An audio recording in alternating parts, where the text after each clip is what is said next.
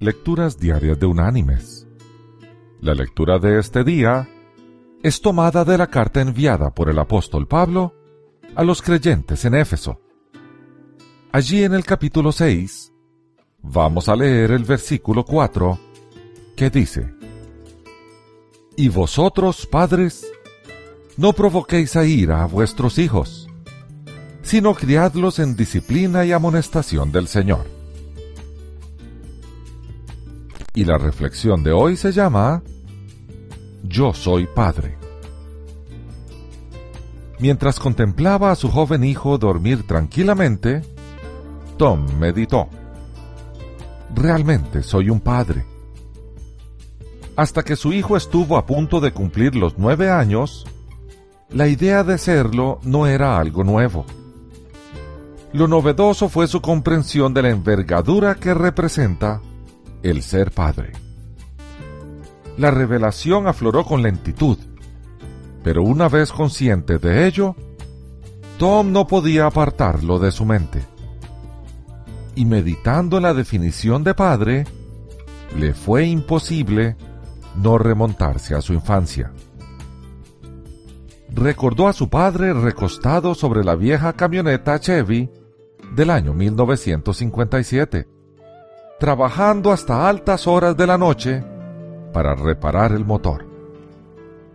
Ya él había vencido una completa faena de trabajo, pero el motor de la camioneta necesitaba ser restablecido y nadie más podía hacerlo.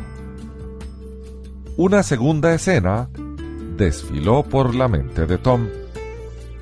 Vio a su padre sentado a la mesa, comiendo en soledad una cena tardía.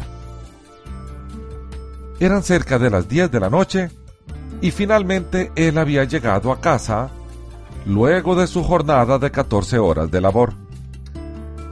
Le vino a la memoria su padre en una iglesia podando la hierba, recortando la cerca de setos y limpiando el lugar de las flores. Por encima de todo, en su padre se resumía el adjetivo responsable. Y para Tom, saber que él era el ejemplo de su hijo, justamente como su padre lo fue para él, le hacía reflexionar en gran medida.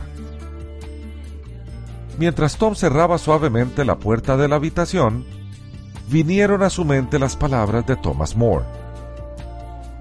El primer gran regalo que podemos obsequiar a otros es un buen ejemplo. Como Tom y su padre, podemos ofrecer este presente a nuestros hijos cada día, hasta el fin. Mis queridos hermanos y amigos, nuestro mejor ejemplo es seguir a Jesús. Ese es un mandato bíblico. Sigamos su vida y tratemos de imitarla, porque nuestros hijos nos están observando. Que Dios te bendiga.